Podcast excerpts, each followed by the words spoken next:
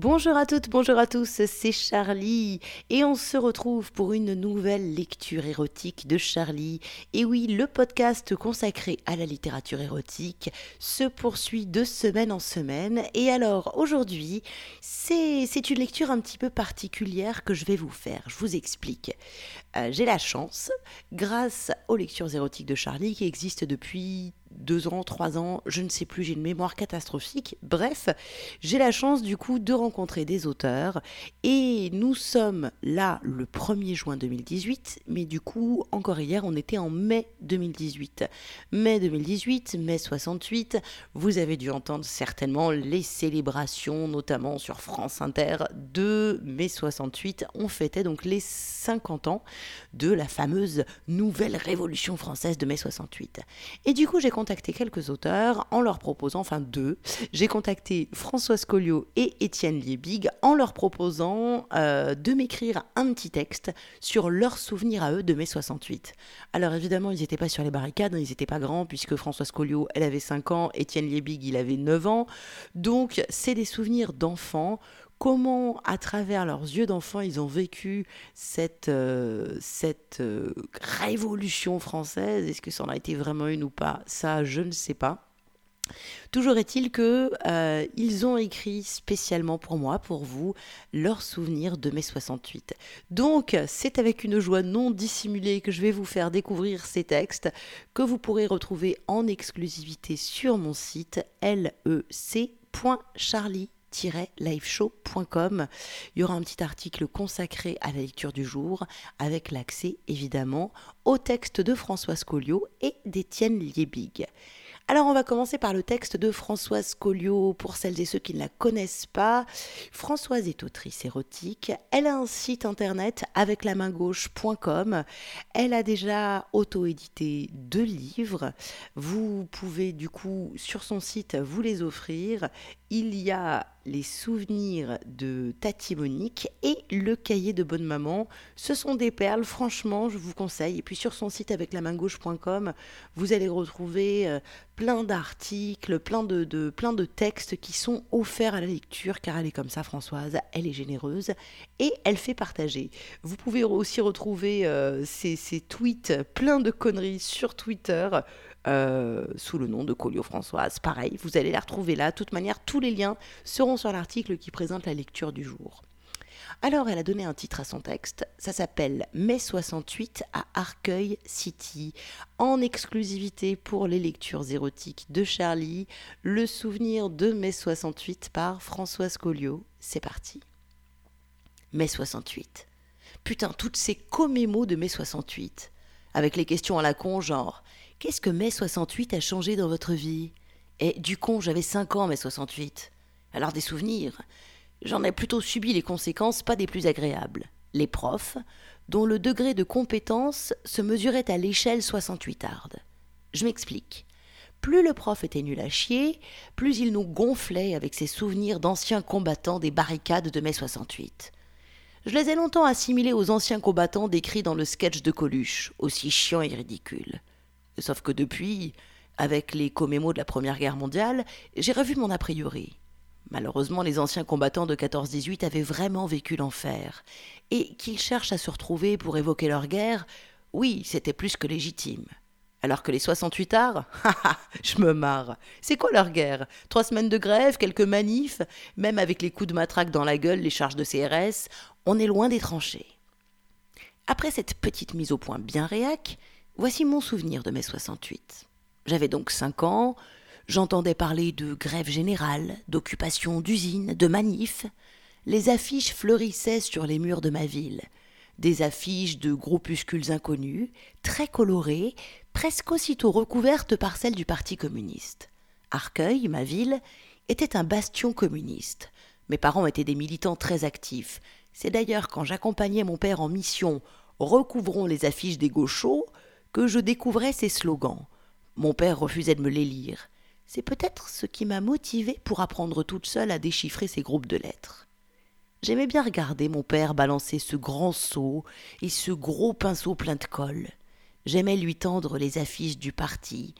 Et j'aimais aussi l'entendre dire des gros mots à propos de ces traîtres ou de ces suppôts de la réaction. Je ne comprenais pas trop ce que ça voulait dire, mais son insulte suprême, enfoiré mondain, me plaisait beaucoup. Je pourrais faire la maline en affirmant le contraire, mais je n'avais aucune idée de ce que ces mots signifiaient exactement. Mais 68, c'est aussi le souvenir cuisant d'une rubéole très forte. Mon corps et mon visage étaient rouges vifs. Je ne sais plus si ça me grattait ou pas, mais j'étais super rouge. Je ne pouvais pas aller à l'école, qui de toute façon était en grève, et ma voisine du dessous, qui me gardait habituellement, avait dix enfants, alors il était hors de question qu'elle prenne le risque que je les contamine. J'aimais bien les discussions entre cette voisine et ma mère, entre cette voisine et les autres voisines, j'apprenais plein de trucs sans en avoir vraiment conscience. Mais ces femmes de petite condition parlaient ouvertement de leur vie conjugale devant leurs gamins, parce que c'est la vie, c'est la nature, il n'y a pas de mal à en parler. Je savais donc que ma voisine avait dix enfants parce que son mari refusait de sauter du train en marche. C'est ainsi que j'ai appris de la bouche de ma mère que sa belle-mère, ma grand-mère paternelle, tombait elle aussi facilement enceinte, pour la citer précisément, le père Salvetti n'avait pas fini de retirer son pantalon que j'étais déjà enceinte. Je savais aussi que les enfants Salvetti, avec leurs grosses têtes carrées, lui avaient arraché la nature quand ils étaient sortis. Voilà, c'est ainsi qu'on apprenait comment on fait les enfants, et que c'est rarement un choix quand on vivait dans une cité HLM dans les années 60. J'avais donc la rubéole, et ma mère, déléguée syndicale CGT, occupait son établissement. Elle m'a donc emmené à son boulot. C'était étrange de voir cette agitation dans un local que je ne connaissais pas, de voir ces rouleaux d'affiches, d'entendre le cliquetis de la machine à Ronéo qui servait à imprimer les tracts. C'était rigolo de les entendre répéter des chants pour les manifs à venir. C'était rigolo de les entendre s'engueuler à propos de trucs que je ne comprenais pas. Les locaux étaient pavoisés de drapeaux rouges, de drapeaux CGT. Je ne me souviens pas qu'il y en ait eu de la CFDT, alors que ce syndicat était présent. Ma mère entre dans le local syndical me tenant par la main. Un chercheur la salue d'un Bonjour Denise, qui me semble bien familier. Merde, il y a que mon père qui l'appelle Denise. Nous, on l'appelle maman, et les voisines Madame Salvetti. Déjà, il m'énerve à l'appeler par son prénom, mais là où il me fait carrément peur, c'est quand il me remarque et qu'il dit qu'elle est rouge on va lui mettre un manche à balai dans le cul, on va l'accrocher au toit de l'IRT, elle fera un bon drapeau. Et ma mère, qui le, le traitait de fou, lui dit Ouais, ouais, c'est ça. J'ai vraiment flippé toute la journée. Je m'étais réfugiée dans les WC, puis, quand il a fallu sortir, sous un bureau. Une baffe. Qu'est-ce que tu fous à traîner là-dessous? Tu vas saloper ton falzar Je me fous de la baffe, mais je refuse l'idée du manche à balai dans mon cul. Je le dis à ma mère qui éclate de rire. Mais non, il blaguait. Mais non, on ne met pas des manches à balai dans le cul des gens, même s'ils sont tout rouges, pour faire un drapeau. Ouf. Me voilà soulagée. La journée se termine dans la bonne humeur. Pendant quelques années, je me méfiais quand même de ce chercheur qui avait vraiment des idées bizarres. Quelques jours plus tard, je ne suis plus contagieuse, on est toujours en mai. En tout cas, les écoles n'ont pas rouvert. Je reste donc chez ma voisine et comme onze enfants, dont un handicapé dans un 50 mètres carrés, ça prend de la place, c'est remuant, c'est bruyant, on est prié d'aller faire les cons dehors. On joue à la balle, à l'élastique, à la marelle, bref, on est des gosses qui profitent de ces quelques jours de liberté inespérée. Une fillette de mon âge m'interpelle. Elle a entendu une dispute entre son père et sa mère la veille au soir. Faut dire que les murs étaient tellement fins dans cette cité que, quand ton voisin pétait chez lui, ça sentait mauvais dans ta chambre. If you see what I mean. La réplique qui a marqué Nathalie, ma petite voisine, était celle-ci. Ben oui, il m'a baisé. Ben oui, j'ai aimé qu'il me baise. Ben oui, avec lui, c'est mieux qu'avec toi, parce qu'il est italien et que les Italiens, ils baisent comme personne.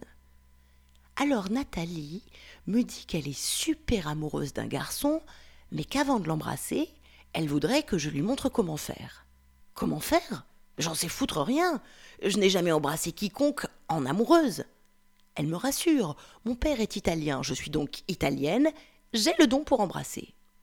Nous avons un peu plus de cinq ans. Pour nous, baiser, c'est embrasser. On ne pense même pas qu'il puisse s'agir d'autre chose. Je suis petite, vraiment petite, mais je sens des bzz remonter le long de ma colonne vertébrale et, aussi un truc bizarre dans le ventre. Enfin, plus bas que le ventre. Nathalie a un drôle d'éclat dans le regard. J'aime voir ses joues rougir. Je me souviens précisément de cette explosion de sensations sur lesquelles je ne peux pas mettre de nom à l'époque. Nous descendons nous réfugier dans les caves. En 1968, il n'y a pas de lumière. Chaque locataire descend avec sa lampe de poche pour s'éclairer. Nous sommes trop petites pour en avoir une, et nous ne voulons pas avoir à expliquer pourquoi soudain on en aurait besoin. Alors nous marchons dans le noir, jusqu'au mur du fond où elle s'adosse. Comment faire pour embrasser? Je tente un premier baiser pudique, mais je rate sa bouche. L'excitation, mais surtout la confiance absolue que Nathalie a en moi me donne des ailes. Je lui dis que pour le réussir, je dois aussi lui toucher les gougouttes, inexistantes à l'époque, et sa nénette. C'est ainsi que j'ai roulé ma première pelle à une fille en lui touchant la nénette dans le noir d'une cave collective. J'ai immédiatement adoré cette sensation. L'échange de salive, les langues qui tournent ensemble. Où et comment ai-je appris que les langues devaient tourner? Je n'en sais rien. Mais le fait est que je le savais, et que Nathalie aussi, puisqu'elle n'a pas été surprise. J'ai adoré sentir sa poitrine se gonfler d'air, sa respiration, j'ai adoré la savoir plaquer contre ce mur dans l'attente de mon baiser. J'étais enfin dans la catégorie de ceux qui savent un truc que tu ne sais pas, et ça me plaisait également beaucoup, beaucoup. Les Italiens et descendants d'Italiens ont-ils le gène du baiser dans leur patrimoine génétique? Je me plais à le croire, puisque dès lors, toutes les fillettes qui voulaient apprendre l'art du baiser me demandaient de les initier. Pour terminer ce récit, Nathalie était amoureuse d'un Daniel. Nous étions en mai 68, le jour même, elle osait l'embrasser. Quand je dis que je devais être un peu douée, c'est qu'à la rentrée de 1997, quand j'ai amené une de mes filles à l'école, j'ai croisé Nathalie. Nous étions côte à côte, et les maîtresses faisaient l'appel pour savoir quel enfant était dans quelle classe. Elle a appelé un enfant, le nom de famille était celui de ce Daniel en question, et le gamin a lâché la main de Nathalie pour rejoindre les rangs. Elle a hoché la tête pour répondre affirmativement à la question muette que je venais de lui poser. Voilà, c'était le souvenir de mai 68 de Françoise Colliot. J'adore, j'adore cette, euh, de, vivre mai 68, les événements de mai 68 à travers les yeux d'une de, gamine. Je trouve ça génial. Alors du coup, on va continuer l'exploration euh, de mai 68 à travers les yeux, cette fois-ci non pas d'une gamine, mais d'un gamin. Euh, c'est le souvenir de mai 68 de Étienne Liebig. Alors Étienne Liebig, euh, il, est, il est plein de trucs. Hein. C'est-à-dire qu'il est auteur, euh, notamment à la Musardine, chez Michalon, de romans, d'essais, de livres pour enfants, de romans érotiques. Il est aussi saxophoniste, il est aussi multipigiste euh, sur plusieurs mensuels. Il est aussi chroniqueur sur les grandes gueules de RMC, euh, éducateur. Bref, euh, c'est un mec qui croque la vie à pleines dents et qui du coup s'est dit bah, pourquoi se limiter? Pourquoi ne pas avoir plusieurs vies en une seule? Et ma foi, il a pas tort. Alors du coup, comment euh, ce, grand garçon Étienne Lebig était quand il était gamin en mai 68 Comment est-ce que lui a vécu cette période? C'est ce qu'on va découvrir et vous allez voir, il était déjà très gourmand et c'était une explosion de découvertes et de sensations. Étienne Lebig, vous pouvez le retrouver sur les réseaux sociaux, euh, Twitter, Facebook et euh, toutes les semaines, je crois, si je dis pas de bêtises, sur RMC dans les grandes gueules. Et bah, pour ces bouquins, vous tapez Étienne Lebig dans un moteur de recherche. Moi, je sais que j'ai déjà fait une lecture du CAF du Vatican que vous pouvez retrouver dans les précédents podcasts. Alors, il n'y a pas de titre au, au texte d'Étienne Lebig. Le, texte, euh, le titre s'appelle Texte pour Charlie. Je suis hyper flattée. Donc du coup, eh ben, je vous le livre brut comme ça, brut de décoffrage. Et, euh, et, ce texte ainsi que celui de Françoise, vous pourrez évidemment les relire sur l'article qui présente la lecture du jour. Allez, c'est parti, le souvenir de mai 68 d'Étienne Liebig en exclusivité pour les lectures érotiques de Charlie. En juin 68, j'avais 9 ans. Neuf ans de banlieue, si loin des facs et de Nanterre, et pourtant, Il soufflait chez moi et dans mon quartier un petit parfum de liberté. Mon père en short, ma sœur dans ses rêves amoureux, et ma mère peu encline à prendre le rythme de la bonne mère de famille au fourneau et à la machine à coudre. Le contrôle s'était un peu relâché, et malgré mon jeune âge, on me laissait assez librement vaquer avec ma voiture à pédales vertes sur les trottoirs des rues alentours. J'étais éperdument amoureux des sœurs Landier, deux gamines de mon âge, fausses jumelles mais vraies stars dans le quartier. Je passais et repassais donc devant la maison des Landiers, espérant me faire remarquer. J'avais à cette époque une admiration sans borne pour les éboueurs de mon quartier, qui attrapaient les poubelles rondes en fer, les portaient à leurs épaules avant de les balancer dans la benne d'un camion. J'arrêtais donc ma voiture verte devant chaque maison, et je faisais mon devoir en mimant les travailleurs des ordures ménagères, espérant accrocher le regard des deux frangines. C'est arrivé un dimanche après-midi, lorsque les parents encore à table finissaient les agapes familiales traditionnelles autour du poulet rôti chez les Français et des pâtes au vongole chez les Rital. Les deux fillettes étaient dans leur jardin à mimer la classe, la maîtresse et tous les élèves. Elles m'ont enfin remarqué au volant de mon camion benne et, sans doute impressionnées par ma dextérité, m'ont invité à me joindre à elles. Dominique était toujours aussi rousse et frisée la peau blanche à faire peur, même après un mois de printemps ensoleillé. Les Landiers étaient une famille un peu différente de la mienne. Le papa était chimiste et partait souvent en voyage, et Madame Landier était une femme libre et secrète.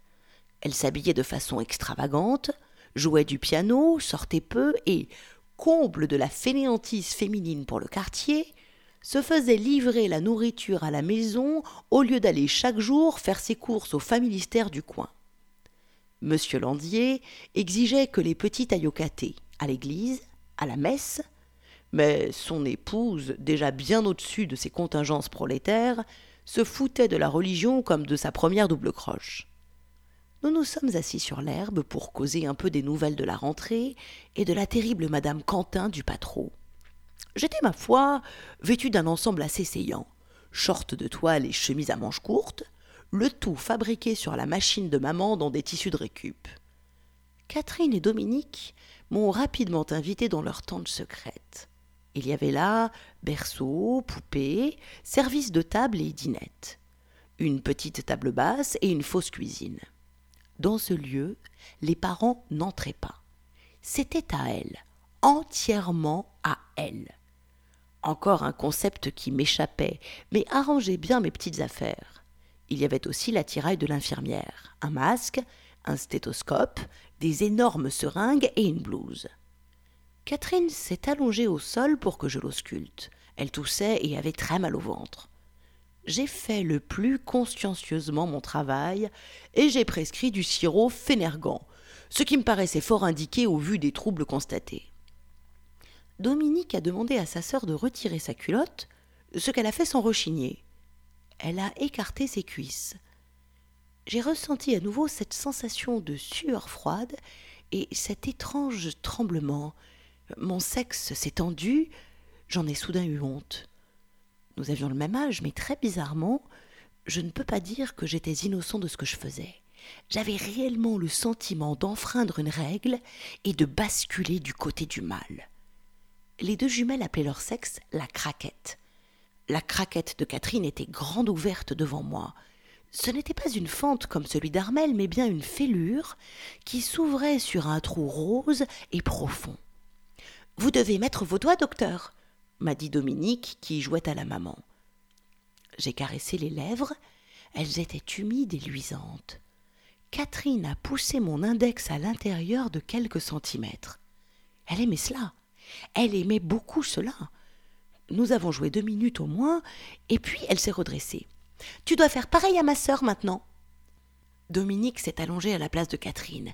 Elle a soulevé très haut sa robe, au-dessus de ses tout petits mamelons de fillette, à peine visibles, rose pâle. J'ai repensé au téton de Madame Fuchs. Je bandais comme jamais, et je redoutais que les filles ne me demandent de sortir mon zizi, car je ressentais cette érection à la fois comme une honte, mais aussi comme une sorte de secret de garçon que les filles n'ont pas à connaître. Dominique a écarté les cuisses à son tour, me demandant une auscultation approfondie, mais son sexe est resté serré, comme si la fente ne pouvait pas s'ouvrir, collée. La consultation fut externe, guidée par sa main experte. Puis, chose promise, chose due, Dominique s'accroupit et pissa un grand jet bouillonnant qui m'éclaboussa les genoux. À toi crièrent-elles en chœur en gloussement de rire moqueur. À toi, Étienne Fais pipi avec ton tuyau À contre-cœur, mais ne pouvant reculer devant le bel enthousiasme, je sortis à mon tour mon zizi qui était aussi long qu'il était étroit, comme une petite merguez qui se tenait rigide devant moi. J'ai essayé désespérément de pisser, mais cela ne venait pas. Alors les filles, pas plus surprises que cela par l'aspect de mon sexe, ont repris leur matériel d'infirmière pour me soigner à leur tour. Elles m'ont demandé de m'allonger sur le ventre, visiblement soucieuses de la santé de mes fesses en les écartant, et m'ont observé le derrière à loisir, me préparant pour une opération. D'un coup, alors que je commençais à me détendre, la voix de madame Landier a retenti. Dominique, Catherine, dessert je me suis rhabillée précipitamment, les petites aussi. Nous sommes sortis de la tente. Qu'est-ce que vous faites là-dedans par ce beau soleil? Invitez donc votre camarade à venir manger le gâteau, les filles. La maison des Landiers était bien différente de la mienne. C'était un pavillon coquet. L'intérieur était décoré de multiples dessins, toiles, photographies.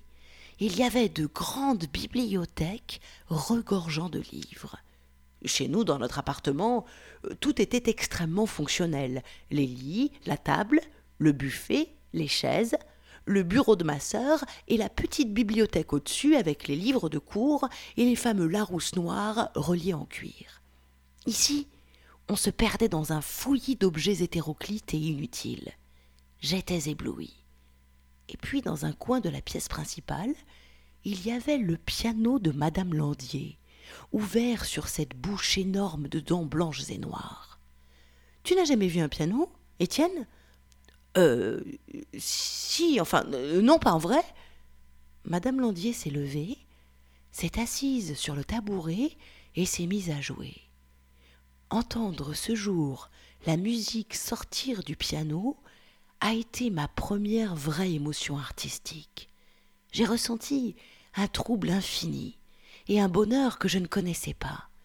Chaque note était claire, limpide, résonnait en moi comme si les marteaux du piano étaient dans ma tête. J'aurais voulu que chacun fasse silence, j'aurais voulu être seul avec la pianiste, mais pour la famille, tout cela était quotidien. Le temps ne s'arrêtait pas pour si peu. Nous nous sommes assis pour partager le dessert. Le piano était derrière moi. J'avais une envie folle, presque incontrôlable, de jouer à mon tour. Monsieur Landier m'a regardé, intéressé. Alors Étienne, c'est bientôt la communion privée, hein? Tu es heureux? J'ai approuvé, surpris par la question. Chez moi, l'église ne rendait ni triste ni joyeux, fallait y passer, voilà tout. Pour monsieur Landier, cela paraissait aussi important que le passage en CE1. J'ai mangé pour la première fois de ma vie un gâteau qui n'était pas sec et ne sortait pas du four de maman, avec de la crème, du chocolat des fruits. C'était un sentiment étrange et délicieux. En portant la part à ma bouche, j'ai senti que mes doigts avaient cette odeur d'urine et de fille, une odeur qui ne m'a jamais quittée, que je cherche toujours aujourd'hui, sensuelle, écœurante et terriblement délicate. Et voilà, c'était les souvenirs de mai, enfin de juin, juste après, de juin 68 de Étienne Liebig. Eh bien franchement, un immense merci à tous les deux, un immense merci à Françoise Colliot, un immense merci à Étienne Liebig d'avoir pris le temps d'écrire à ma demande leurs souvenirs de mai 68. J'adore ces textes, je les trouve euh, je les trouve frais, je les trouve joyeux, je les trouve touchants. C'est voilà. Donc merci, merci, merci infiniment. Ça a été euh, un honneur de les recevoir et de les lire. J'espère que la lecture vous fera honneur.